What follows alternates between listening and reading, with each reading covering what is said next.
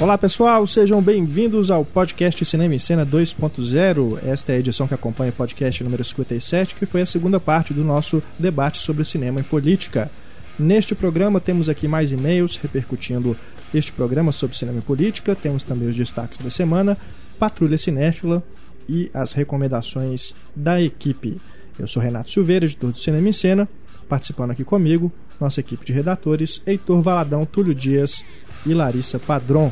Agradecemos também aí as felicitações que recebemos, né, devido ao aniversário de 15 anos do Cinema em Cena, comemorados neste último dia 14 de outubro. Fizemos aí um especial bastante amplo, com 15 listas, 15 listas aí relembrando o que de melhor houve nos últimos 15 anos, desde o surgimento do site, em 97. Fizemos aí as listas de atores revelados, atrizes reveladas, diretores, né, grandes diretores aí que foram revelados nesses últimos 15 anos cartazes, trailers que marcaram, né? Muita coisa bacana. Vocês podem conferir aí no site o especial completo e também fechamos aí com chave de ouro com as três listas dos melhores filmes lançados nesses 15 anos.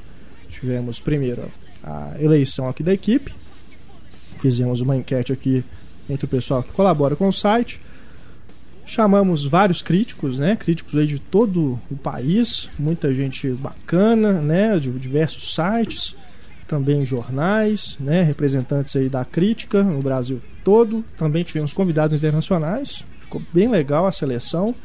E também temos, claro, a participação dos leitores que elegeram, segundo eles, os seus melhores filmes. Nós vamos repercutir ainda mais essa lista no podcast desta semana, o podcast 58, no qual nós vamos focar aí nesses últimos 15 anos, vamos comentar né, as listas, os resultados e também levantar aí outros aspectos desses 15 anos de cinema e de cinema em cena. Né? Mas aqui neste programa 2.0 vamos começar com o e-mail. E-mail sobre o podcast Cinema e Política. Temos aqui o Augusto Lívio, o Augusto Lívio que nos escreveu também sobre a parte 1 no último podcast 2.0. Agora ele fala aqui. Eu estava esperando ansioso por essa segunda parte e gostei muito do debate das dicas. Enquanto eu ouvia, já fui pesquisando sobre alguns filmes comentados por vocês. Também, quando vocês falaram dos filmes sobre o mundo jornalístico com tema político, lembra dos problemas da manipulação das informações existente neste meio, maquiando a realidade e distorcendo os fatos, lembrei-me no mesmo instante do filme O Quarto Poder, com Dustin Hoffman e John Travolta, pois, mesmo não sendo sobre jornalismo e política, faz uma crítica interessante sobre o poder que a mídia tem, podendo facilmente construir realidades conforme o interesse de quem controla esses meios. Isso aí, Augusto, né? O Quarto Poder, filme do Costa Gavras, é. inclusive um diretor que bem politizado, né? Todos os filmes dele têm um pano de fundo de política mesmo, quando não é o tema principal. É. E com certeza é isso que você falou, né? No quarto poder ele está discutindo esse poder, a mídia, né, seria o quarto poder, né? Os outros três poderes, o judiciário, o executivo e o legislativo. A mídia seria então o quarto poder, por esse, esse título aqui no Brasil, né? É. Porque o inglês é Mad City, não é isso? É. E eu... é uma refilmagem também do Montanha dos Sete Abutres eu não, do não. Wilder. Não sabia que era oficialmente uma refilmagem do Montanha dos Sete Abutres até alguém comentar aqui. Uhum. Né? E realmente são, os dois filmes são extremamente similares, assim, o tema e até os, o desenrolar dos eventos. É. Né? Eu são... gosto bastante do filme, não tanto quanto da Montanha dos Sete Abutres, mas é bem interessante. É. Eu gosto muito da, da introdução quando a equipe de reportagem chega lá no local. É um museu, que o John Travolta ele é, é um, museu, vigia, né? É. E ele acaba fazendo. Demitido. Uma... Ele, ele é demitido e aí ele volta lá pra né, pedir o emprego dele de volta. Faz o pessoal refém, né? é ele é a abertura que na hora que a pessoa, o pessoal da, da equipe de filmagem chega, a forma como eles montam a câmera parece que estão montando até uma escopeta, é. né? Que é justamente como aquilo ali vai ser usado como uma, é arma, uma né? arma. É bem legal mesmo, vale a pena o pessoal procurar. Continuando ainda nessa linha aqui, falando do Costa Gavras, temos aqui meio do Leandro Tonietti. Escuto o podcast já há algum tempo, gosto muito, até porque discordo com muita coisa. Claro, é, nós estamos aqui é né? para isso. Com certeza. Sempre tive. O que que ele discorda? Não? não, ele só falou aqui que ele discorda ah, de muita coisa. Tem, tem que Deve mandar. ser tanta coisa que não é, deu pra escrever é. no e-mail. Deve ouvir só falando assim, putz, esse povo só fala bobagem, sabe de nada. É. Ele continua aqui: Eu sempre tive muita dificuldade de gostar de filmes com o tema política. No ano passado mesmo, Tudo pelo Poder, que é um filme que todos gostam, não achei grande coisa, mas gosto muito de filmes como Z, Missing, Desaparecido, aliás, os dois do Costa Gavras, é. além de Boa Noite, Boa Sorte e A Grande Ilusão, de 1949, que ganhou o Oscar de melhor filme. Já pra quem não gosta de filme com temática política, é. pelo menos ele gosta de bons filmes, né? É isso que eu ia falar assim, já, já apareceu a primeira discordância aí, todo mundo aqui gosta do Tudo pelo Poder é. e ele não. Vamos seguir aqui o programa com os destaques da semana, as principais notícias dos últimos dias aí, comentadas aqui pela nossa equipe. Saiu o primeiro trailer do Hitchcock, com Anthony Hopkins encarnando o Alfred Hitchcock. Esse filme que fala sobre os bastidores do Psicose. Temos ali também, né? Já podemos ver como ficou Scarlett Johansson no papel da Janet Leigh e entre outros atores, né? Vocês gostaram do trailer? James Darcy é igualzinho o Anthony Perkins. Ele ficou idêntico. Dá a impressão que ele realmente vai matar alguém a qualquer momento. E, e eu, eu esperava uma abordagem diferente do filme, né? Pelo que o trailer mostra, ele vai mostrar um pouco das dificuldades até financeiras que o Hitchcock teve de fazer o filme, que ninguém queria bancar, né? O é. Psicose. Então ele vai ter uma abordagem diferente e melhor do que eu pensava. Porque eu ficava, gente, filme de bastidor, coisa sem graça.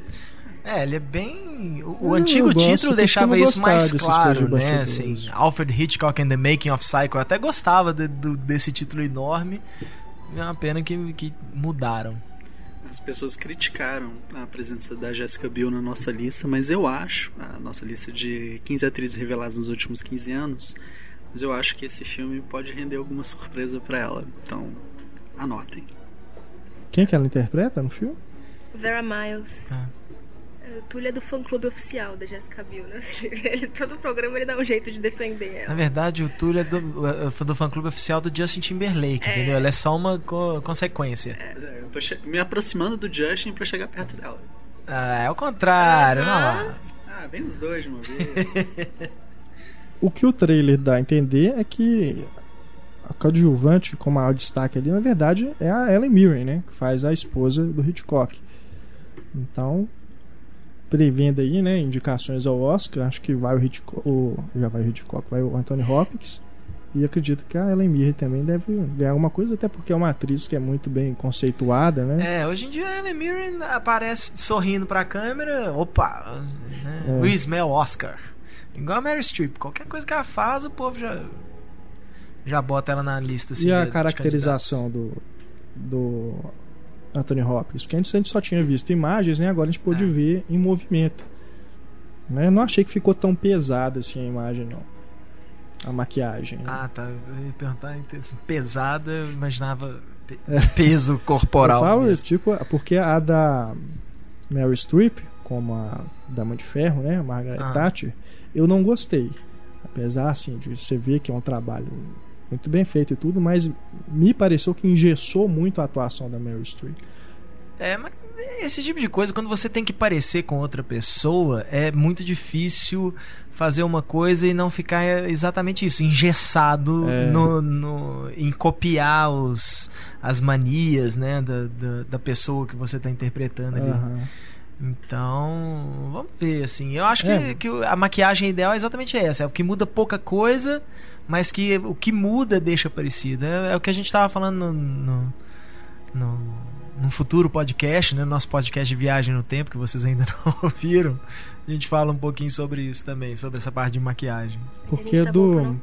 É. A do J. Edgar, por exemplo, aí é, é a coisa do, do engessado Dama de Ferro piorada ainda, né? É, às vezes distrai, né? Porque né? Quando do não J. Fica... Edgar realmente é muito estranho. É. Quando não fica bem feita, a maquiagem acaba te distraindo, ao invés é. de, de você acreditar que aquela pessoa. O Armie Hammer, então, é, é, é aquilo. aquilo. você acaba se distraindo, pensando assim, putz, é. como esse cara tá. Que grotesco isso aí, né? Exato. Mas vamos esperar, né? O Hitchcock nos Estados Unidos, pelo menos, estreia ainda esse ano para concorrer aí ao Oscar, mas aqui no Brasil está previsto para março. Vamos ver, tomara que antecipem, né? É. Dependendo da repercussão que ele tiver na academia, talvez antecipem. O Se nos Estados Unidos é no fim do ano e aqui em março é porque já está realmente todo mundo falando que é, é filme pro Oscar, porque direção do Satya Gervasi, que é o roteirista do Terminal. Nunca vi nada dirigido por ele. O Envil, que é, é aquele Envil, documentário, é, eu não vi. Falam que é genial, é, eu ainda não vi muito também. elogiado, né? Mas ainda não vi. Mas eu, as pessoas estão falando que ele tá muito parecido, Anthony Hopkins tá muito parecido. Eu não acho que ele tá tão igual assim. Eu não sei se é porque não, a gente tá acostumado é. a ver o Hitchcock em preto e branco. Aí você dá essa impressão é. colorido. Mas eu acho que o Toby Jones no outro filme tá um pouco mais parecido até. Mas eu acho que o, o desafio de fazer o Hitchcock são mais os trejeitos, né? Porque ele tem um jeito bem característico é, de exato. falar, ele tem uma voz diferente. Então acho que o desafio maior é esse. Se ele conseguir fazer isso, dane-se que não tiver muito igual, é. que a maquiagem não estiver perfeita. Também acho. Acho que tem que ir mais por esse caminho mesmo. Até porque a gente, o cara nunca vai ficar igual, né? É. Nunca vai ficar igual. Mas você você sabe que é o Anthony Hopkins que está ali, mas pelo menos ele, eles fizeram o possível para né, pra você ter aquela coisa da verossimilhança. Né? Uhum. Você sabe que não é o cara, mas pelo menos você acredita que quem que ele está vivendo ali. Né? É, não te eu... tira, não fica te distraindo o tempo todo. E não só isso, né? Uma coisa é você ir lá e, e imitar uma pessoa, e a outra é você realmente ter uma grande atuação imitando aquela pessoa. É. É, até hoje eu não entendo o que, que todo mundo viu no Ray, lá o Jamie Foxx fazendo o Ray Charles. É, eu acho, é igualzinho o Ray é, Charles. E só. Como uma atuação mesmo, assim, eu acho, é. sabe, me, mediana mesmo, imita, assim. Né? Mas ele imitando é, é. um Ray Charles perfeito. Mas para mim não passou disso, de uma imitação. Uhum. Mais notícia aqui. O Nicholas Wayne Refn, diretor do Drive, descartou a continuação do filme. Porque tem um livro não é isso? Um livro é, que vai continuar é. a história, mas ele, ah, ele pelo menos Sabia, né? não quer, ou pelo menos o que ele disse, né, não quer dirigir uma continuação, Drive 2. É, não... Muita gente chiou, né, falando assim, ah, que pena, né?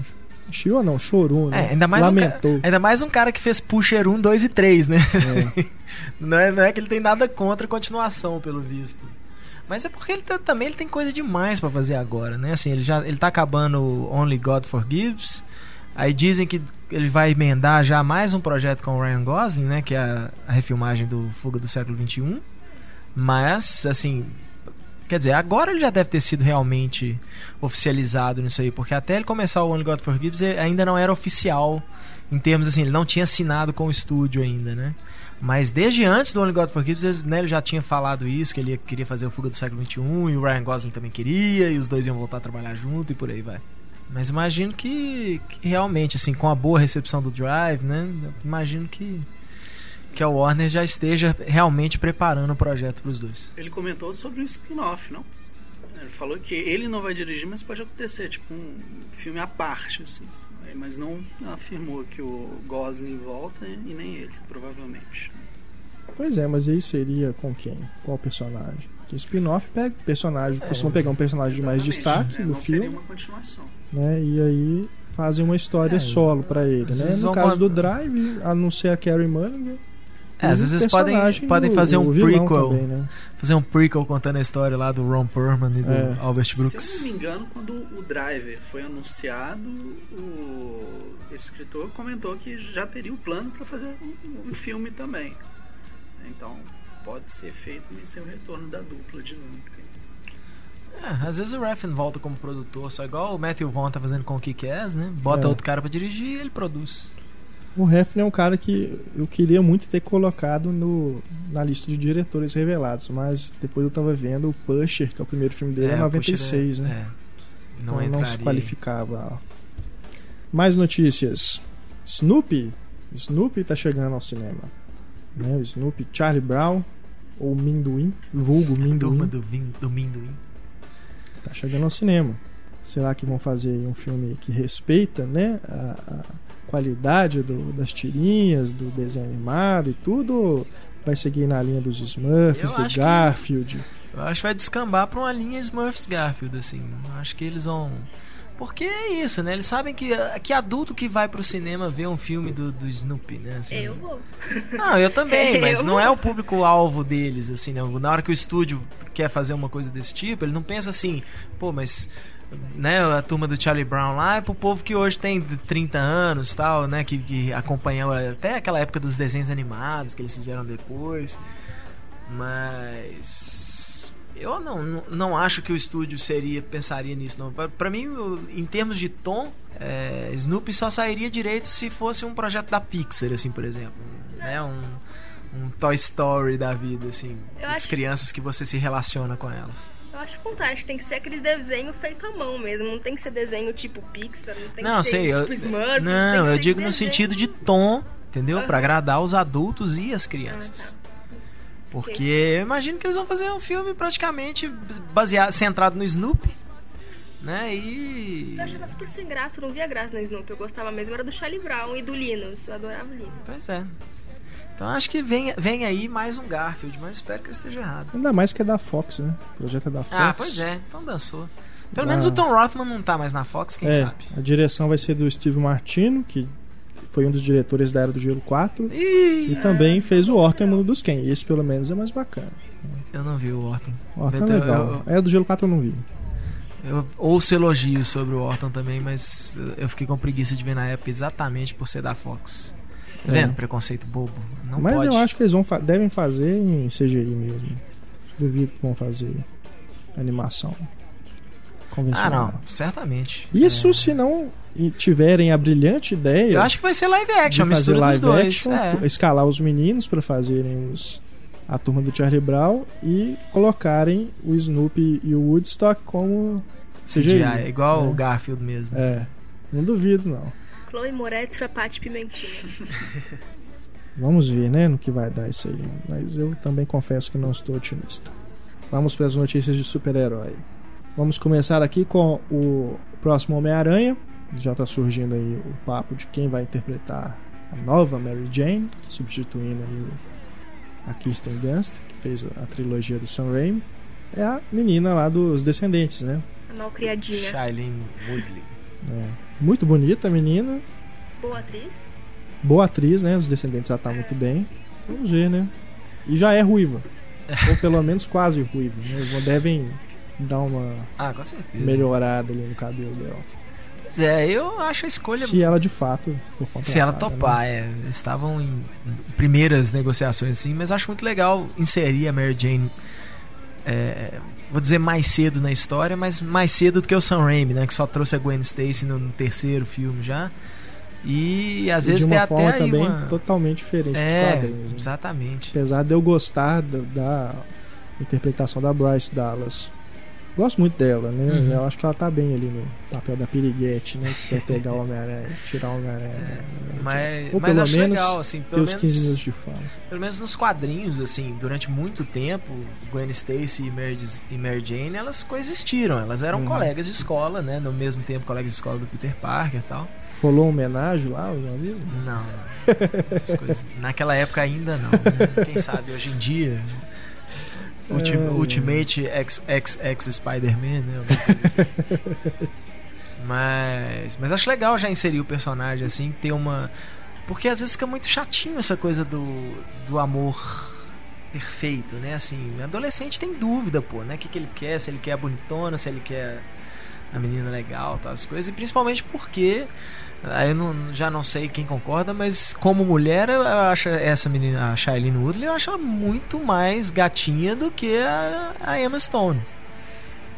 Então, eu, é isso. Pra mim, a Mary Jane tem que ser uma ameaça, entendeu? Tipo, o Peter Parker tem que ver e falar assim: ó, eu gosto da Gwen, assim, mas essa Mary Jane, putz, grila, hein? Pô, essa mulher é. me dando esse mole, sei não. O engraçado é a Emma Stone e a Shailene Woodley disputando pelo Andrew Garfield. Isso é. Isso é engraçado. Andrew Garfield é mó gatinho também, isso. ai, ai.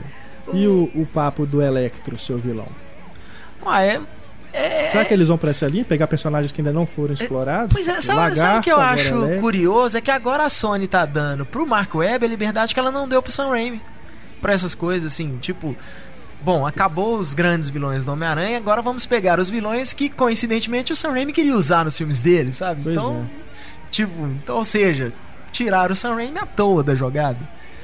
Mas é, é, é, é um, um, vilão bacana, visualmente bacana. Acho que é o mais importante nesse tipo de filme, que o vilão tem que ter os poderes dele, as lutas, as coisas e tal. Você tem que conseguir fazer isso ser visualmente atrativo pro público.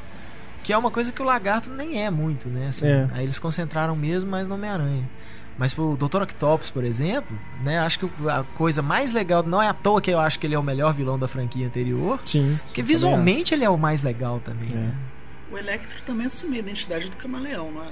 Não, não exatamente. Deve ter tido essas aquelas umas besteiras do tipo assim, mas é, eram dois vilões separados. Pode ser assim, o camaleão já fingiu ser o Electro, alguma Sim. coisa assim, mas eram dois vilões diferentes.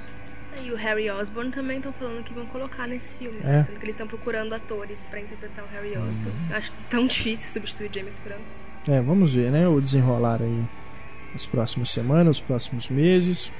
O que vai sair aí do próximo Homem-Aranha. Não, desculpa, é colocar a Mary Jane significa que a Gwen vai morrer nesse filme? Não, não significa que ela vai morrer.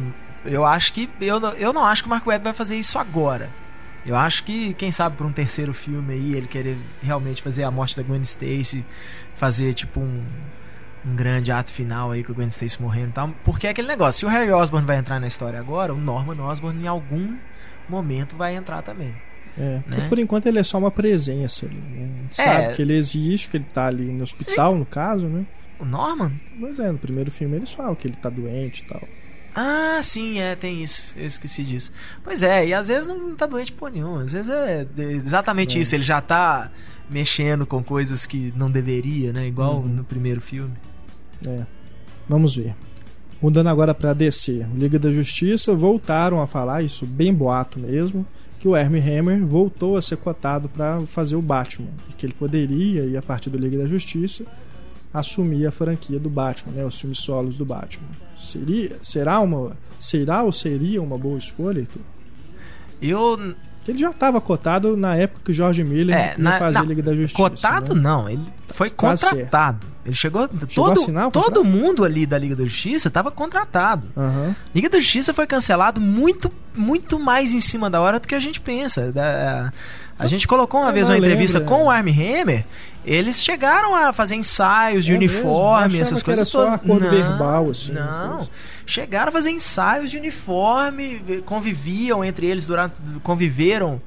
É, é, os atores do, do elenco conviveram durante várias semanas tal e ele até falava isso eu tinha eu sempre meio que tinha que ficar um pouco de fora porque o Batman né não, não realmente não, não enturma e o DJ Cotrona, que era o super-homem, ele, né, tipo assim, o George Miller fazia, ele tinha que sempre se interar com todo mundo, porque o super-homem era, né, o, o, o, ícone ali, né, assim, onde as pessoas se inspiram, então todo mundo tinha que, no, no final das contas, né, tinha, todo mundo olhava para ele tomar uma decisão de qualquer coisa.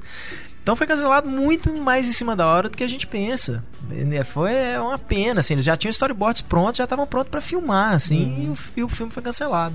E com o Cavaleiro Solitário chegando aí. É, eu acho. Quem sabe o Armie Hammer não. Eu acho duas coisas. A primeira mais, coisa né? é isso. Vai depender muito do sucesso público. do Cavaleiro Solitário. Né? Assim, se o Cavaleiro Solitário fizer um sucesso igual Piratas do Caribe, aí eu acho que pode até assim. A Warner pode até querer Aí, mas aí já depende do cara. Tipo, ah, vou querer voltar para um negócio que já não deu certo, né? E, e, e, realmente fazer um filme logo depois dos filmes do Nolan. Às vezes ele falou mó fria, todo mundo vai, me vai comparar, né? Bobear o filme não, não emplaca por conta disso. Mas eu acho que isso é bem boato mesmo. Eu acho que é, por, é. é porque hoje o Armie Hammer tá virando, né? Assim, a, a prova de fogo dele vai ser realmente o Cavaleiro Solitário se ele vai virar realmente um ator bancável ou não. Então acho meio, meio boataria demais isso ainda. Porque da, do, do, do, elenco da Liga do X, assim, o único que realmente virou um astro foi o. Astro, sim, né? Bem entre aspas, mas é o que tá por cima agora é o Armie Hammer. É. É, o Adam Brody faria o, o, Flash, mas ele tava saindo, né, do DLC, assim. Ele era um cara reconhecível mesmo, e hoje em dia, né, faz filme independente. Uhum comédiazinha e tal, assim, aparece pouco, então. É. O Armie é louro também, não? Ele é louro. É, isso aí não é muito problema, não. Isso louro, é uma tintura. dos olhos azuis. É. Uma tintura nisso aí, cabelinho. O negócio é que o Christian Bale, o Bruce Wayne tem cabelo preto. Cabelo preto, olho preto, né? Assim, que a gente nos quadrinhos ele sempre foi visualizado assim. Mais castanho, no caso é, do não, o Christian Bale tem cabelo castanho, mas é. isso, né, no final das contas, não fez é, muita diferença. O que importava era, era realmente como é que ele se portava, né? O jeito até que você penteia o cabelo do cara e tal. É. Realmente louro, aí eu acho que é forçar né, um pouco a barra. Internamente, que era loirinho também, a galera meio chiou, tipo, pô, cara, Bruce Wayne loiro. Chiou porque era Val Kilmer. Porque baixo eternamente, né? É. Val Kilmer, putz grilo. Beleza. Vamos aqui para mais e-mails sobre o podcast Cinema e Política. Quem nos escreve? Quem? Quem? Quem? Hélio Francis. Edilus Penida. Ah, Edilus Penida. Hélio, eu tô achando que o nome do Hélio Francis, na verdade, ele é Edilus Penida. É, ele deve ter trocado o nome Porque o Hélio sumiu, cara. Vocês receberam alguma mensagem do Hélio recentemente? Nem, nem parabéns. É. Nem parabéns pelo aniversário do site, né? 15 anos o Hélio nos escreveu. Pô, é. Hélio Francis. Por que, que você não gosta você? mais da gente? o Edilus, então, nos escreve aqui. Não vou dar o parabéns de sempre pelo podcast 57, pelo menos não grafado em letras minúsculas. Em função da discussão sobre o que as pessoas consideram atualmente como engajamento e participação política através do Twitter e do Facebook, eu só posso dar os meus parabéns. Ele escreveu aqui em caixa alta. No entanto, faço duas ressalvas. A primeira em relação ao jornalismo esportivo que em si deve ser respeitado por relatar uma manifestação humana tão importante quanto as demais. Observe que aqui não estou discutindo a qualidade dele, do jornalismo esportivo, pois sei muito bem que é, no mínimo, sofrível na maioria dos casos. E não é, em relação a isso é porque a gente comentou, a gente estava falando aquela coisa de jornalismo cultural, né, esportivo também, que não são tão levados a sério quanto o jornalismo mesmo, né? Mas no caso não tem como, é, é o que a gente observa aí no dia a dia né, especulações e, das mais variadas formas, realmente não é você tirar leite de pedra, praticamente, é. dependendo do, do, time que a pessoa está cobrindo, né, da situação, inclusive. Mas de forma alguma estamos quisemos ser desrespeitosos com o jornalismo esportivo, até porque assim como o jornalismo cultural, eu também tenho amigos, conheço várias pessoas, outros profissionais que trabalham e são super competentes também nessa área. A segunda coisa que ele diz aqui, que o Edson diz, é. Ele sai aqui em defesa do Jorge Lucas. Antes de se render ao lado negro da força, do dinheiro, diz aqui o Edils, ele fez um filme que eu gosto muito, principalmente por seu contexto político de dominação por um Estado totalitário. É o THX 1138.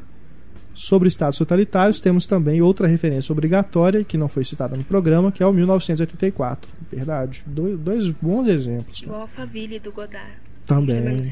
Também. O THX, é, eu gosto bastante. Gosto bastante. Ele saiu em Blu-ray já, né? Saiu. Eu tenho aquela edição em DVD, que quando saiu, a primeira vez que saiu em DVD, é. uma edição dupla, que vem a versão original e a versão Jorge Lucas. Jorge Lucas. que tem umas bobagens também que ele tem mexe. Né? O Jorge Lucas é um cara que não dá para entender, né? Porque é. assim, ele fala que a paixão dele é fazer filmes experimentais, esse tipo de coisa e tal, e faz essas besteiras, assim, de ficar remexendo em efeito visual de filme é. que ele já fez. Recentemente foi anunciado um filme novo de 1984. Foi. foi. É, mas parece que o projeto ainda tá em pré-produção, né? Ainda não foi pra frente, não. Michael Bay's 1984, né? Vai virar uma action movie. É. O, a ilha também entraria, mais ou menos como o caso do. Falando do Michael Bay aí, né? A ilha é mais ou menos o caso do THX.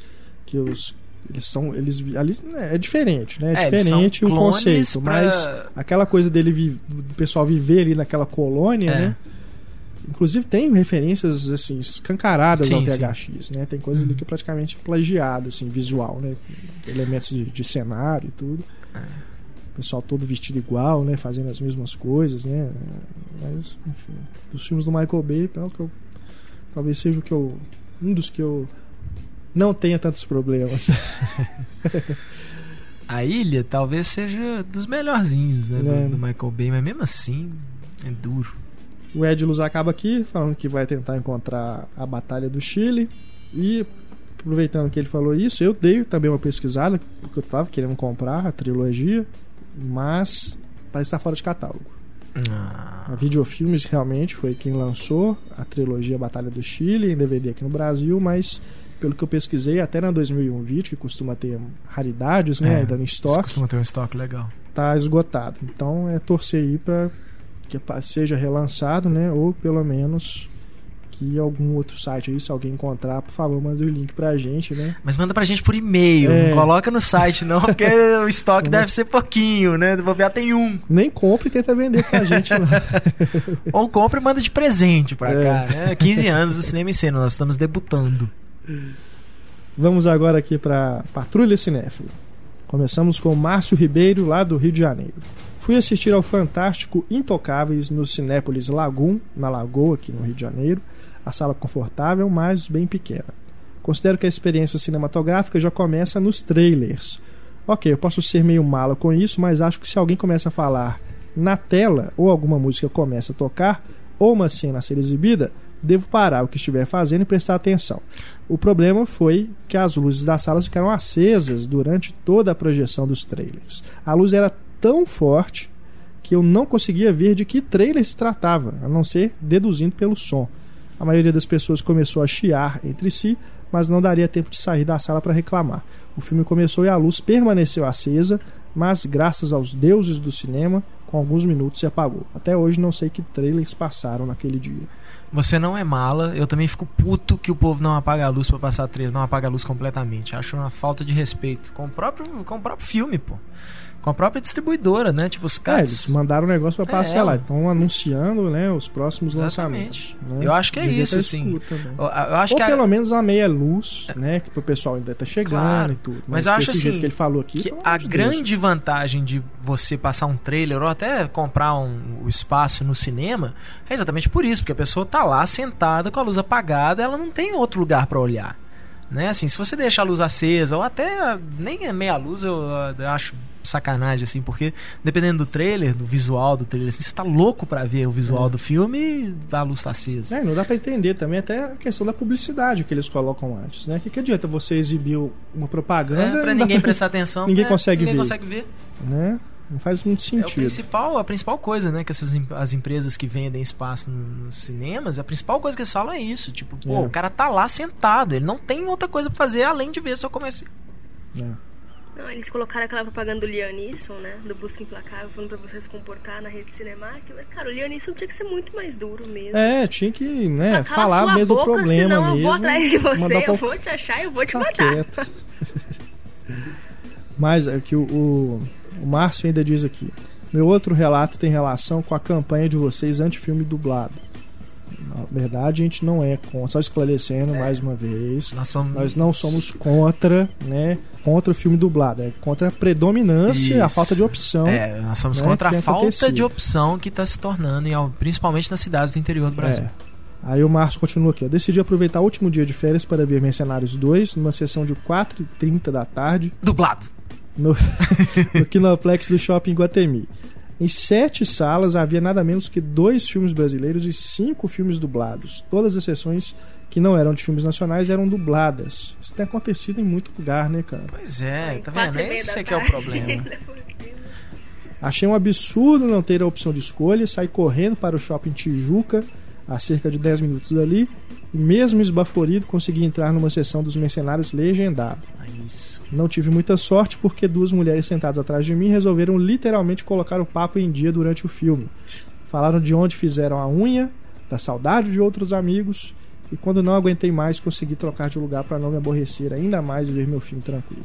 Pô, duas senhoras no, vendo o filme de Stallone. Quatro e meia da tarde. É falando é onde que, que foi fazer, fazer né? a unha, bicho. Ah, brincadeira, bicho. Eu não entendo, o cinema é caro. Ai, pra que você vai pagar um ingresso caro pra conversar, sendo que tem a praia de alimentação que é de graça? você senta lá e conversa de graça.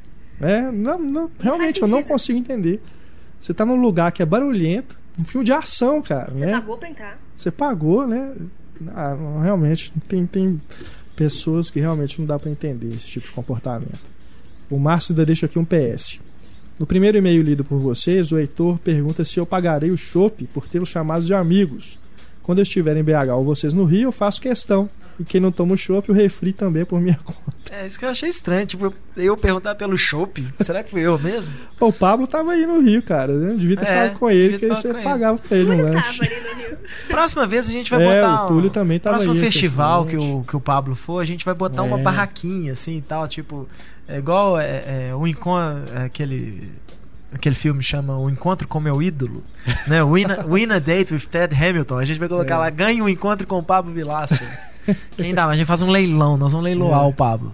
Aliás, eu vou estar em São Paulo. Quem que, estiver aí escutando quiser pagar um show pra mim. É, dá uma, dá uma olhada lá, no, dá uma olhada na, na, página da equipe, memoriza a cara do Renato. Ai, ai. Mais aqui, o, mais um e-mail aqui pra Patrulha Cinéfilo. Josué Pereira. Aqui onde eu moro é interior de Santa Catarina. Em minha cidade possuímos o maior shopping da região e temos o único cinema 3D entre Florianópolis e Porto Alegre. Só falo isso para que vocês entendam que aqui não é o fim do mundo, é quase. O que acontece é que ouvindo o podcast 56 2.0, eu comecei a rir sozinho aqui no meu trabalho, pois via pessoas reclamando de looper dublado, sobre dread dublado, e eu aqui ainda estou aguardando a chegada deles. E não só deles, também aguardo a chegada de Ted, Busca Implacável 2, fora os que nunca chegaram e provavelmente nem irão chegar, como Paranormal, Ditador, Cosmópolis, entre outros. Não questiono a qualidade desses filmes, até porque eu nem os vi, mas gostaria muito de poder vê-los. Mas quero deixar registrado que fora esses problemas, o cinema daqui é de boa qualidade. Tem bom áudio, boa imagem, confortável e por incrível que pareça, de vez em quando chega um filme legendado. O cinema daqui acredito não ser de rede nenhuma, pois só tem o nome de Farol Cinema, sendo que o nome do shopping é Farol Shopping. Aí ah, não posso deixar de comentar que o podcast é simplesmente sensacional, conversas agradáveis e muito educativas, pelo menos em relação ao cinema. Um abraço para todos. É porque quando a gente fala de outras coisas, não, não quer dizer. Não tem graça que, nenhuma. É. Qual que é? O... Tá bom. Qual que é a cidade? Pois é, ele não falou ele cidade, falou, no interior de Santa Catarina. É, em algum lugar ali entre Porto Alegre é, e Em algum lugar. É porque Porto, Porto Alegre, Alegre e Florianópolis. Pois é. Deve ser. Na cidade lá do é. Josué, né? Onde tem o Farol Shopping. Nós vamos procurar na internet onde fica o Farol Shopping. Mas é, gente. cara, esse problema aí de não chegar filme, infelizmente, né? As distribuidoras, a não ser esses grandes, grandes lançamentos, né? Igual é, os Crepúsculos da Vida, né? Homem-Aranha, Batman, que não... chega com quase mil, até mais de mil cópias. Não... Aí chega no interior, é... né? Na mesma data. Agora, e não dá para culpar, não dá nem para culpar a distribuidora, assim, é, né? Numa cidade pequena, você tem que passar o filme que vai encher o cinema, né? Não adianta você ficar ficar querendo também manter um cinema com um filme que as pessoas de lá não estão interessadas em ver. Você vai é. quebrar, por isso Poderia haver, talvez, uma rotatividade é, maior. Né? fazer né, umas sessões especiais, é. alguma coisa assim. Mas realmente vai passar é o que chama mesmo. É. Não é nem só, só questão de interesse, mas geralmente eles vão pegar as cópias que saíram de alguma capital, depois de já usada a cópia. Por isso que nesses cinemas costuma é, chegar já arranhada, já com problema. Mas eles não compram a própria cópia, porque a própria cópia é, é cara demais. Então eles esperam sair de um cinema para já comprar usado. Dei uma olhada aqui, onde que fica o Farol Shopping, fica lá em Tubarão, então é a cidade do Josué. Tubarão, lá em Santa Catarina. Né, se já tem um cinema 3D, não, não é, né, do, a gente tem cidades do interior com situação muito pior, né? É. Não, e Tubarão é uma cidade portuária, se eu não me engano. É, não é, pois é. é. Não é pequenininha, não. Mas vamos torcer, né, José? Para que pelo menos chegue aí os filmes que você está querendo ver. Cosmópolis eu já adianto que não precisa esperar, né? Ah, é, já deve estar tá saindo no Aqui em Belo Horizonte não, não deu, não deu muito ibope, imagina se eles vão mandar pro interior, né? Infelizmente. Mas deve estar tá saindo em DVD, Blu-ray daqui a pouco e você consegue assistir. Vamos para o nosso flashback flashback do podcast Cinema em Cena. Começamos aqui com o Vitão Menezes Ciossi, lá de São Paulo. Gostaria de acrescentar, falando do podcast de games, né? Esse é o podcast que deu mais e-mails, né? Recebemos mais e-mails. O nome dele é Vitão? Vitão. Tá bom, Tem um tio ou não? Tem. Ah, tá. Então é o Vitão. Vitão. Ah, Grande é. Vitão. Tá bom. Gostaria de acrescentar que o próprio game Silent Hill foi baseado na obra do Stephen King, O Nevoeiro, também tem um filme. Não sabia disso, não. Nem eu.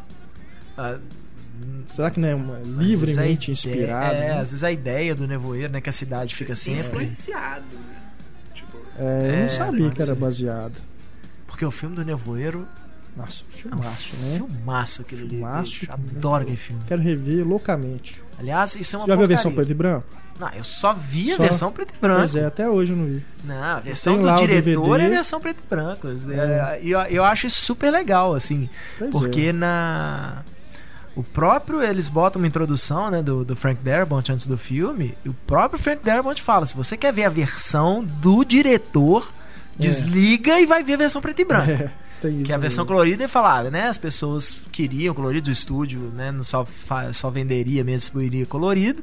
A gente fez colorido, mas a versão do diretor é a versão preta e branca, que é exatamente o mesmo filme. Não tem nada além, né? Não tem nada de história a mais a não ser a mudança na a atmosfera, tipo, né? É, é outra. É preto e branco. Fica ainda é mais. Ah, é lindo, cara. O filme é, é lindo. E é, é impressionante. Né? O Frank Darabont fez o filme com dinheirinho, assim. Foi um filme super barato. E ele fez super rápido também, né? Que ele, inclusive, eu me lembro dele falando que ele, pra se preparar para o filme, que ele sabia que ele ia ter que fazer correndo, ele fez. Ele dirigiu alguns episódios de The Shield. Sim. Que né, ele falou, tem que aprender como é que você faz as coisas com uma tomada só. Porque esse negócio de diretor perfeccionista que fica fazendo não sei quantas tomadas e tem tempo e grana para isso, com o Nevoeiro não tinha. Agora que ele largou o Walking Dead, tá hora de voltar a fazer filme, né? Com certeza, espero que volte fazendo filme desse tipo também. Assim, eu gosto é. muito dos filmes sérios dele. Mas eu acho que o filme dele que eu mais gosto é o Nevoeiro. Eu gosto muito do Sonho de Liberdade, gosto muito aquele... do, do Green Mile. Espera de um milagre. Né? Qual? A Espera de um Milagre. É, Espera de um Milagre, isso, é. Eu esqueci o nome. Mas. Tem um projeto dele muito tempo em desenvolvimento, que é uma refilmagem ou readaptação do Fahrenheit 451. Sim. Né? Mas é, já tem. Que, aliás, outro filme que a gente falou de. tá falando agora mesmo, né? De Estados totalitários é. tudo, tem tudo a ver também. Pois é muito é. bom, né? O filme do Truffaut, muito legal. Pô, eu lembro, tem, tem no Cinema e Cena aí, os arquivos aí, o projeto lá Fahrenheit, tem Sim. lá as, as artes conceituais. É um projeto que tava pra sair, assim, e o Darabont é um dos vários. Nunca dava grana, né? Nunca deu é um... sinal verde. O Frank Darabont é um dos vários roteiristas não creditados no Indiana Jones e a Caveira de é, Cristal, é, né? É. Das diversas versões do roteiro, uma, uma das versões era dele. O Vitão, Vitão ainda cita aqui, perguntando que o, se o Túlio conhece o Bioshock. Cara, já ouvi falar, mas nunca joguei. Eu joguei, terminei, muito legal. Bioshock é aquele do que o Gore Verbinski é, queria fazer o filme. É, também é um que ficou aí pra trás, né, é. o projeto. Você tinha comentado dele comigo? É, eu acho que até no próprio programa do, do, dos games Sim. a gente mencionou, é. né? A gente não chegou a entrar muito a fundo nele. Mas realmente o, o jogo, pelo menos, tem uma direção de arte sensacional, a história também é muito bacana. Quem sabe se o Cavaleiro Solitário realmente foi um sucesso, quem sabe a Disney não fala é. assim, tá bom, a gente faz a porcaria do Bioshock. Temos aqui ainda sobre o podcast Games, o Gabriel Barreto. Sente falta de uma parte dedicada a games que talvez funcionassem caso fossem adaptados, como é o caso, por exemplo, da série GTA, cujos games têm histórias longas e bons personagens e que muitos fãs gostariam de ver no cinema. Eu lembrei depois que o Dois Coelhos tem uma parte que é é. GTA, né? Uhum. Cara, eu acho que GTA ia ser um fracasso no cinema. Porque o próprio jogo é. Né, é, é, é a interação é, é total que você tem. Totalmente interativo. Né? Então. É você tá ali no, naquele conceito de mundo aberto, né? Pois é, aí de repente um você tem uma historinha assim fechadinha do é. cara tal. Eu acho que bobear não, nem, né, não, nem, nem, nem, precisaria ser um filme do GTA, né? Assim, já é. tem o Velozes e Furiosos. pois é, tem esse tipo de coisa, né? Então eu acho que o, eu acho que o GTA, o, o, sucesso do GTA é isso. Assim, acho que foi talvez um dos primeiros, uma das primeiras franquias de videogame que você tinha essa interação, assim, quase total, essa interatividade com o jogo, né? Você fazer o que você quiser, simplesmente, ah, não, vou fazer outra coisa. Vou dar uma volta de carro, vou, vou dar porrada nos outros na rua e tal. E o, o filme ia perder isso. Eu lembro do GTA, ou pelo menos é uma simulação do GTA, no plano perfeito do Spike Lee. Se o garotinho tá é. jogando, aí o Clive Owen chega e dá um. E dá uma bronca. Dá uma bronca nele. Mas é, não é, na verdade não dá uma bronca, né? Porque o menino fica falando lá, tipo, todo legal, achando o máximo que o Clive Owen é. tá fazendo, e ele fala assim: preciso conversar com seu pai sobre esse joguinho é. aqui. Aquilo é muito bom. É ótimo. O Gabriel ainda diz aqui. Queria também fazer uma menção ao meu jogo de videogame favorito de todos os tempos, que é o Mafia. O game é de 2002 e se passa na década de 30.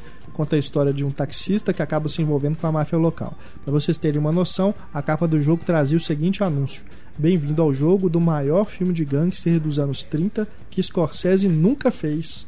Caramba. Olha, colocam isso na capa do jogo, bacana.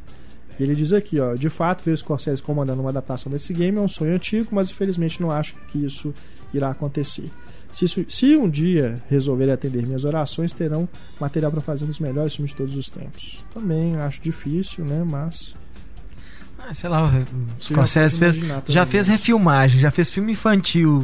Pô, só falta isso, uma adaptação de videogame e um filme é. de super-herói. Agora, o Séries Miranda nos escreveu. Juntando os temas dos podcasts 52 e 53, vale lembrar que um novo jogo sobre o Rambo está em produção, aproveitando o sucesso de jogos de ação na primeira pessoa. Nele você encarna o personagem título nos cenários dos três primeiros filmes originais.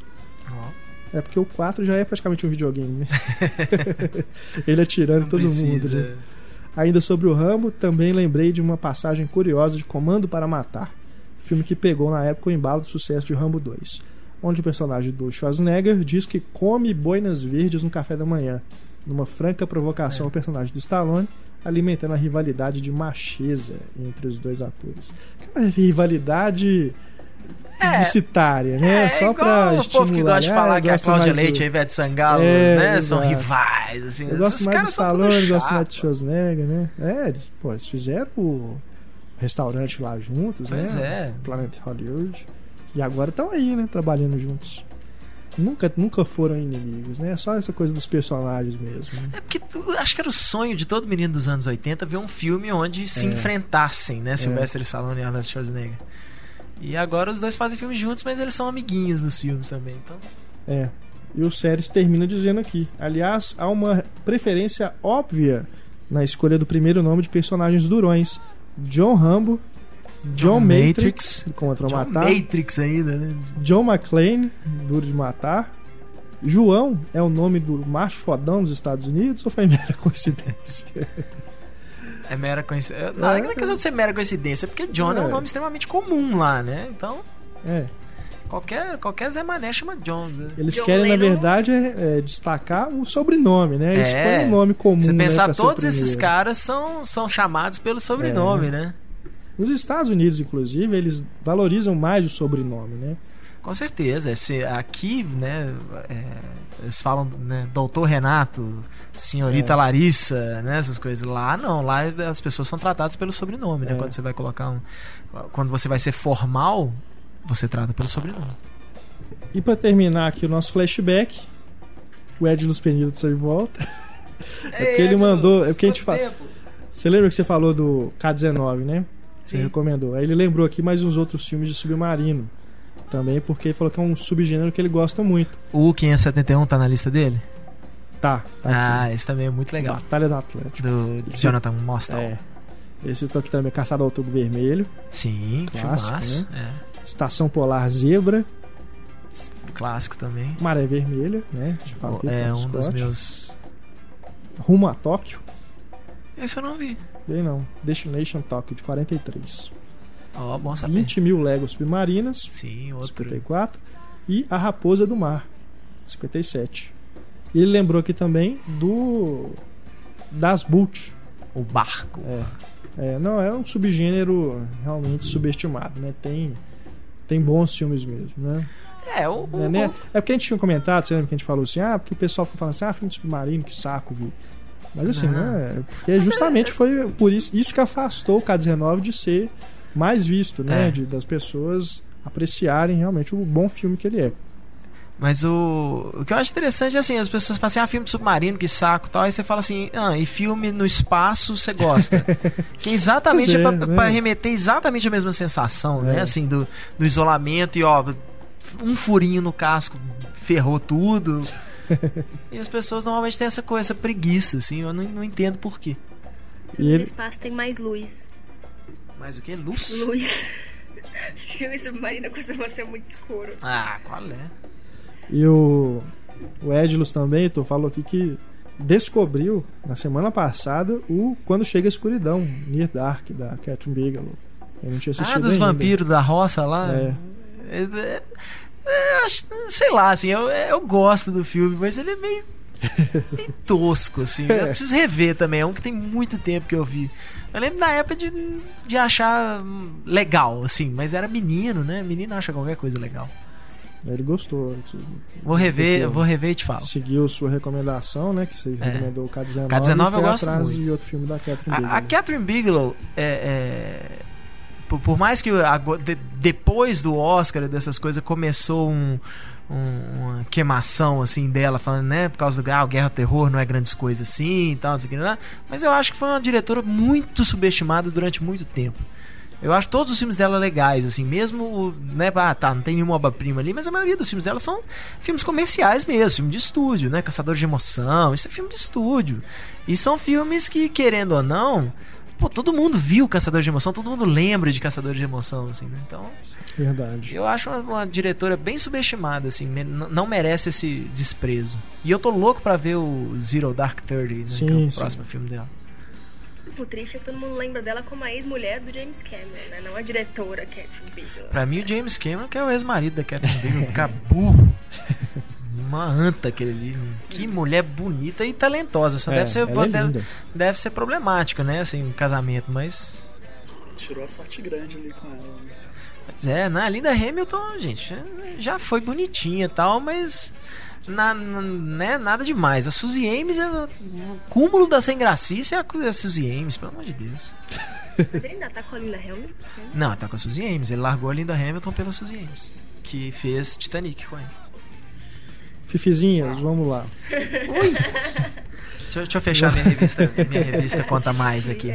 Vamos aqui, pra, antes da gente ir para as recomendações da equipe. A Juscelene Oliveira nos escreveu perguntando se a gente viu Nem Sansão Nem Dalila, filme do Carlos Manga de 54, que também é um filme que faz uma crítica ao governo populista né, do Getúlio Vargas. Eu, eu vou ter que admitir aqui, vergonhosamente, que eu não vi esse filme. Dois envergonhados. Várias vergonhas. Porque... É, não vi. Carlos Manga é um buraco realmente na minha cultura cinematográfica. Mas ela diz aqui, né? Só pra gente deixar aqui a recomendação então da Juscelene nem Sansão nem Dalila, ela diz aqui, é o filme de 54.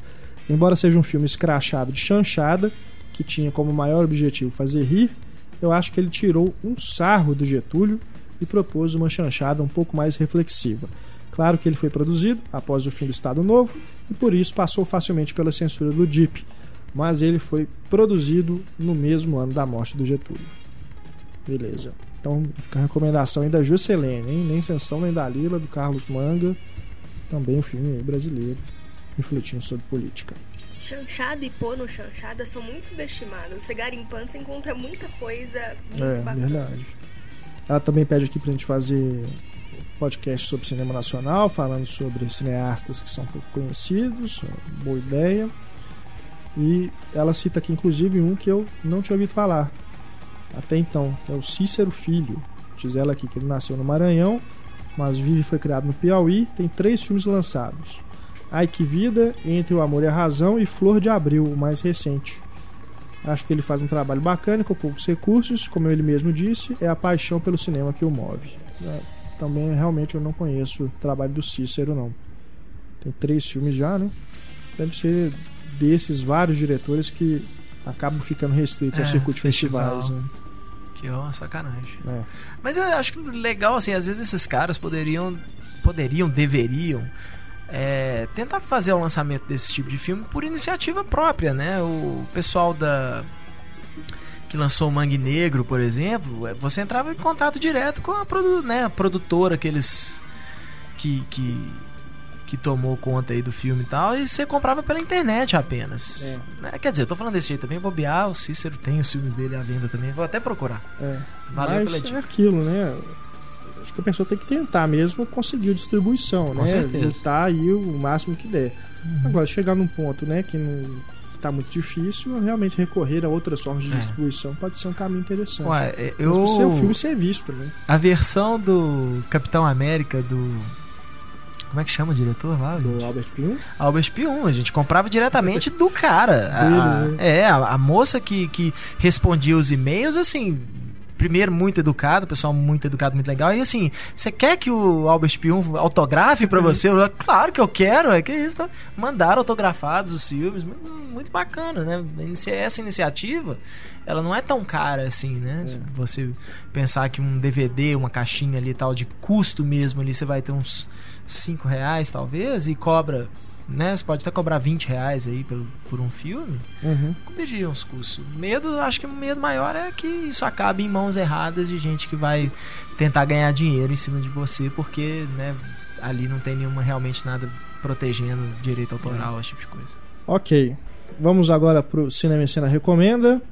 Eu começo aqui recomendando, com ressalvas, Cantando na Chuva em Blu-ray. Recomendando primeiro porque né, o filme dispensa comentários e tá maravilhoso mesmo em Blu-ray. Mas não comprem aqui no Brasil. Não comprem aqui no Brasil primeiro porque eu resolvi, eu tenho dado preferência a comprar é, fora mesmo, pedir importado com, com o mesmo disco, né? Tem legenda em português e tudo. Mas dessa vez eu resolvi pedir a encomenda, encomendar aqui no Brasil, porque a Saraiva, acredito que outras lojas também estão vendendo a edição de colecionador comemorativa, né, aniversário do filme e tal, com um brinde, uma capa de chuva, amarelinha e tal, igualzinho. Pelo menos na foto a capa é parecida com a do filme.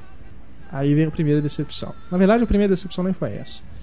Já fazendo a crítica aí, uma não recomendação para vocês com não comprarem na Saraiva, porque chegou num estado o DVD para mim que é uma coisa assim, é, é absurdo.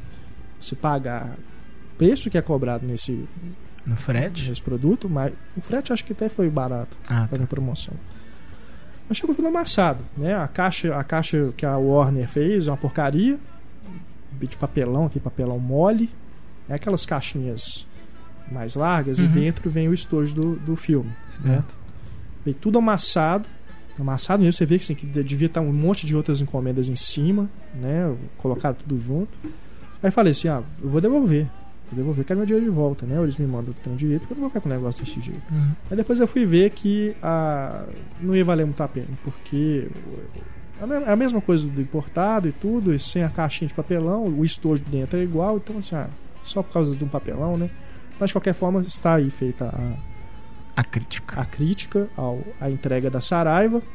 Agora, o produto também, a Warner parece que fez assim, de qualquer jeito mesmo. Pois é, qual o problema da capinha acabado, de chuva? A capa de chuva é qualidade dessas que você compra na porta de estádio quando tá chovendo. aquele, aquele plástico bem fininho mesmo, né? Tem toda, vem toda dobradinha assim no saquinho, parece só é amarela. É. E tem o logotipo da Warner lá. Mas devem ter encomendado uma dessas empresas que faz capa de chuva de jogo de futebol, de show, né? né? Bem decepcionante. E vem um livreto também com um papel de uma qualidade meio duvidosa. Então não recomendo que comprem o filme aqui no Brasil. Importem mesmo. Nos Estados Unidos tem legenda em português, aparentemente é o mesmo disco, e na Alemanha também a versão que é vendida lá na Amazon da Alemanha também tem legenda em português. Então recomendo aí. Aliás, nos Estados Unidos também tem um gift set, né, que vem com vários brindes, né, inclusive um guarda-chuva, um guarda-chuva decorado. Mas é o tipo de coisa que eu não faço muita questão de ter, não, mas vem com livro, né, fotos e tudo dentro da caixa. Mas se quiser pedir a versão normal mesmo, eu recomendo que peçam então a americana, porque ou então esperem sair uma versão mais barata aqui no Brasil, né, sem essa essa caixinha e tudo, porque realmente não vale a pena você pagar mais caro para ter esses extras, né? Esses extras aí do produto. Mas o disco em si vale a pena, o filme está muito bem, muito bonito. Então é isso, cantando na chuva. Larissa Padrão. E a sua recomendação para os nossos ouvintes? A minha recomendação é aproveitando aí as listas de 15 anos. O Heitor vai me ajudar a dizer como é a versão em DVD desse filme em Blu-ray, porque eu assisti na TV a cabo que é o Magnolia, do Paul Thomas Anderson, que é, entrou na lista de vários críticos, né, dos melhores filmes dos últimos 15 anos, de vários de nós. Não entrou na minha, porque cortar é muito mais difícil do que escolher. Entrou na minha. Não, cortar é muito mais difícil escolher. Isso não desmerece o filme. É muito difícil ter que cortar filme. É, o Magnolia, acho que em Blu-ray, aqui no Brasil ainda não Aqui no tem. Brasil não saiu ainda, Nos não. Estados Unidos saiu? Nos Estados Unidos saiu. Mas não tem Agora, legenda, né? Não, não tem legendas em português. Mas uh, é porque lá, se não me engano, lá é da Warner, aqui já é da Play Art ou da Europa. É, aqui no Brasil era Play Art. Né? Que é da New Line, né? Então teve aquele. Que inclusive. Aquela divisão lá de títulos, que, alguns ficaram com Warner, é, outros com a Play Art. Que inclusive, se eu não me engano, a primeira vez que ela lançou o filme em DVD, ela lançou no formato de tela errado. Ah, eu tenho. Você Na verdade, disso? assim, não era porque era errado, é porque ele tava no formato certo. Mas estava esticada a imagem. É, a televis assim. as televisões de tubo que não conseguiam pegar é. direito, não conseguiam é, Eu lembro que era pegar o aspecto correto. Assim, é, você tinha que mudar o aspecto da, é. da sua televisão para conseguir Exato. ver o filme direito, porque senão ele esticava a imagem. Era É, inclusive eu vou até testar lá em casa, que agora que eu tenho TV widescreen deve, é, deve ficar igual, né? Ou talvez no projetor deve ficar talvez até mais perfeito, né? mais próximo do, do, do arquivo de origem, né? Mas tinha esse problema mesmo. Na minha televisão ficava meio cortada assim a lateral. Não pegava tudo não. Mas é um filmaço, é. né? Filmaço. Filmaço. Entrou, entrou, na minha lista, assim, com, com louvor, assim, tipo, não, Magnolia é. tem que entrar. O, da, o da minha, depois que eu pensei, não, acho que eu vou substituir algum, colocar ele. é, é, muito difícil fazer isso com 15. Você arrependeu já, né? Se eu for fazer agora tudo de novo, é capaz que eu já mude tudo, enfim. O e Mas a trilha é... sonora também. A trilha sonora é, é eu ia falar isso. Eu fiquei com a música na cabeça por horas e horas e horas e horas. E tô é. até agora com ela na cabeça. Aquela música que está, inclusive, na nossa lista de cenas. Wise Up. É, vendeu aqui no, no, Brasil, foi lançada aqui no Brasil a trilha sonora. Eu, eu comprei. Não sei se você ainda acha hoje. Mas... E uh, é engraçado vale porque mesmo. eu tinha visto Shortcuts também há uns tempos atrás. E é engraçado como você vê próximo do outro, os filmes se parecem, assim, né? É, ele realmente ele parece uma homenagem do Paul é, Thomas é, uma, Anderson, é, na verdade, Robert Altman, o Robert Altman né? é uma grande uma influência do Paul Thomas Anderson. Né? Túlio Dias, sua recomendação. Então, eu tava viajando, eu viajei esse final de semana, tava lá na rodoviária e de repente é isso que eu olho pra livraria, o que que eu vejo? Uma edição especial contando toda a vida do Elvis Presley, edição especial da Rolling Stone já tá aí a venda nas bancas e, porra, são, sei lá, 150 páginas narrando a vida e a carreira toda do rei do rock, cara. Chama, como é que chama o livro? Cara, é uma edição especial da Rolling Stone. Não tem. É, a Rolling Stone costuma é, lançar algumas edições assim, mas não tem um título específico. Tá lá, Elvis Presley. Março. A minha indicação então vai pro John Carter, né, que passou aí nos cinemas brasileiros. Aliás, proporcionalmente, assim, eu acho que fez muito mais sucesso no Brasil do que fez no, nos Estados Unidos. E se você não viu, bom, eu acho que era um filme para você ter visto no cinema, né? Assim, ele é, é, a escala do filme, assim, é aquela coisa que eu acho que você curtiria mais no cinema. Mas foi um filme acho que injustamente massacrado. Ele não é uma obra-prima, mas é um filme muito legal que infelizmente vai se tornar aqueles filmes meio perdidos, né? Que era para virar uma franquia mesmo. Com um tempão, Tem, né? Pra é. fazer é, um filme de John, John Carter. É, né? é, é, meio que a. a é, meio não, ele literalmente era para ter se tornado uma franquia. E infelizmente a, a, a, bilheteria dele não, não justifica isso, né? Por mais que algumas resenhas, né? A crítica em geral assim foi positiva, mas mais mediana, assim, né? É. Todo mundo falava assim, ah, ele é legal, né? Assim, então. E é o primeiro filme do Andrew Stanton, né? Que primeiro filme é. live action do Andrew Stanton. É, não é, né, um grande filme, mas eu acho um bom filme para sessão da tarde. Com assim, certeza, assim, né? é. Eu acho que merecia, merecia ter feito um pouco mais de sucesso aí, pelo menos pra gente ver um, é. um, novo filme daqui uns anos e aí quem sabe, né, realmente hum. assim se tornaria um grande é sucesso. É aquilo também, né? É, ele tem um um senso de humor que para os padrões de hoje talvez né não realmente é. não agrade né é, o problema é o Taylor Kitt que é, é isso que, também né que, que tudo que o cara faz vira é.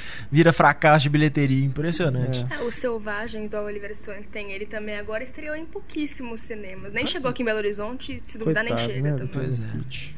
Filme que teve uma produção não muito complicada, assim, depois que foi pro Andrew Stanton e a Disney e tal, assim, até que não foi muito complicada, mas o filme já esteve nas mãos da Paramount, é. né, com, teria a direção do John Favreau durante sim, algum sim. tempo e acabou também não, não, não dando é. nada. Tá disponível, né, em Blu-ray normal e também Blu-ray 3D. Sim. Porque ele foi, esse foi convertido. É. Então, é, que é uma conversão, é uma boa conversão, mas é, é, o, é o, próprio filme foi né? feito para ser exibido em 2D é. mesmo, né? Então, não, não, não precisa. Não, é aquele projeto também que inicialmente seria da Pixar, né? Seria o primeiro live action é, da Pixar. Chegou a ser anunciado assim, e depois ficou só com a Disney mesmo. Sim. A Pixar só cedeu o diretor, né? É, infelizmente o Andrew Stanton não teve aí o grande grande começo que o Brad Bird teve, né? Que é. É, esse aí realmente... de, deixando de lado se você gosta do filme ou não, mas Missão é. Impossível 4 fez muito sucesso, né? Assim, meio que deu uma levantada na carreira do Tom Cruise de novo, que andava meio por baixo. Uhum. E é um eu adoro. É. E fez muito sucesso para Paramount. Bacana. Essas aí então nossas recomendações. Vamos chegando ao final do podcast 2.0. Este é o último 2.0, pelo menos por enquanto. Nós voltamos com o programa em novembro, assim que eu retornar das minhas férias.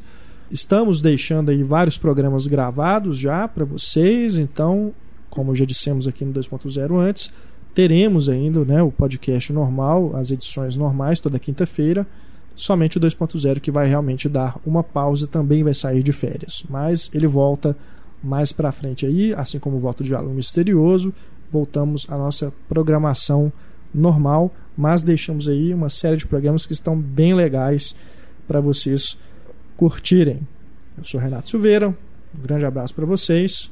Obrigado, Heitor, Larissa e Túlio que se despede agora com a música de encerramento do nosso podcast 2.0.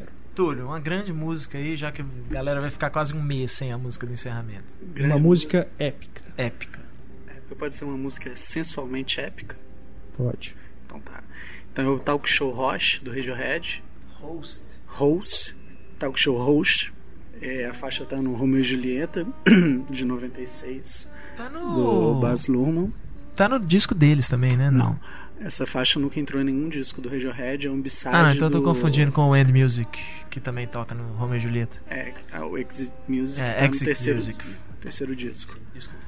Enfim, é uma música sensualmente épica e vale a pena ouvir para quem não conhece, o que eu acho difícil porque o Romeo e Julieta muita gente assistiu, muita gente conheceu o Radiohead por causa desse filme também, né, fora o Creep, que é outra, foi outra música catalisadora do Radiohead. Então vai aí, embalem suas noites. Grande abraço, pessoal. Voltamos então na quinta-feira já com mais um programa para vocês. Grande abraço e até mais.